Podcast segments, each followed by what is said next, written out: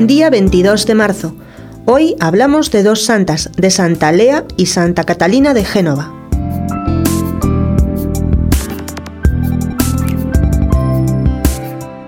De la Santísima Lea, como la llama San Jerónimo, solo sabemos lo que él mismo nos dice en una especie de elogio fúnebre que incluyó en una de sus cartas. Era una matrona romana que al enviudar, quizá joven aún, renunció al mundo para ingresar en una comunidad religiosa de la que llegó a ser superiora, llevando siempre una vida muy ejemplar.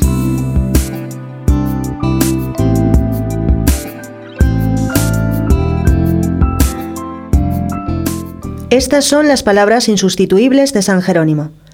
De un modo tan completo se convirtió a Dios que mereció ser cabeza de su monasterio y madre de vírgenes, Después de llevar blandas vestiduras, mortificó su cuerpo vistiendo sacos.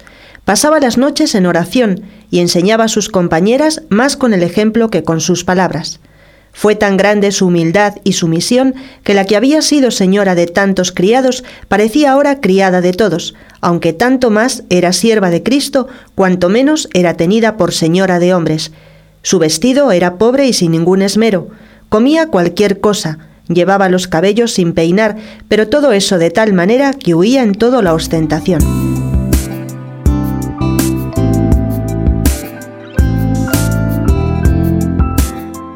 No sabemos más de esta dama penitente cuyo recuerdo solo pervive en las frases que hemos citado de San Jerónimo.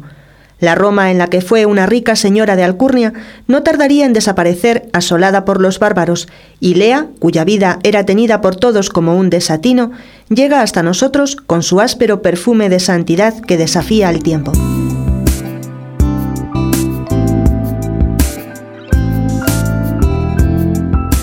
De Santa Catalina de Génova sabemos que fue casada por conveniencia para facilitar la paz entre dos familias rivales italianas y que sufrió mucho en su matrimonio. Escribió Diálogo entre el cuerpo y el alma. En 1474 hubo un radical cambio en su vida a raíz de una iluminación que tuvo.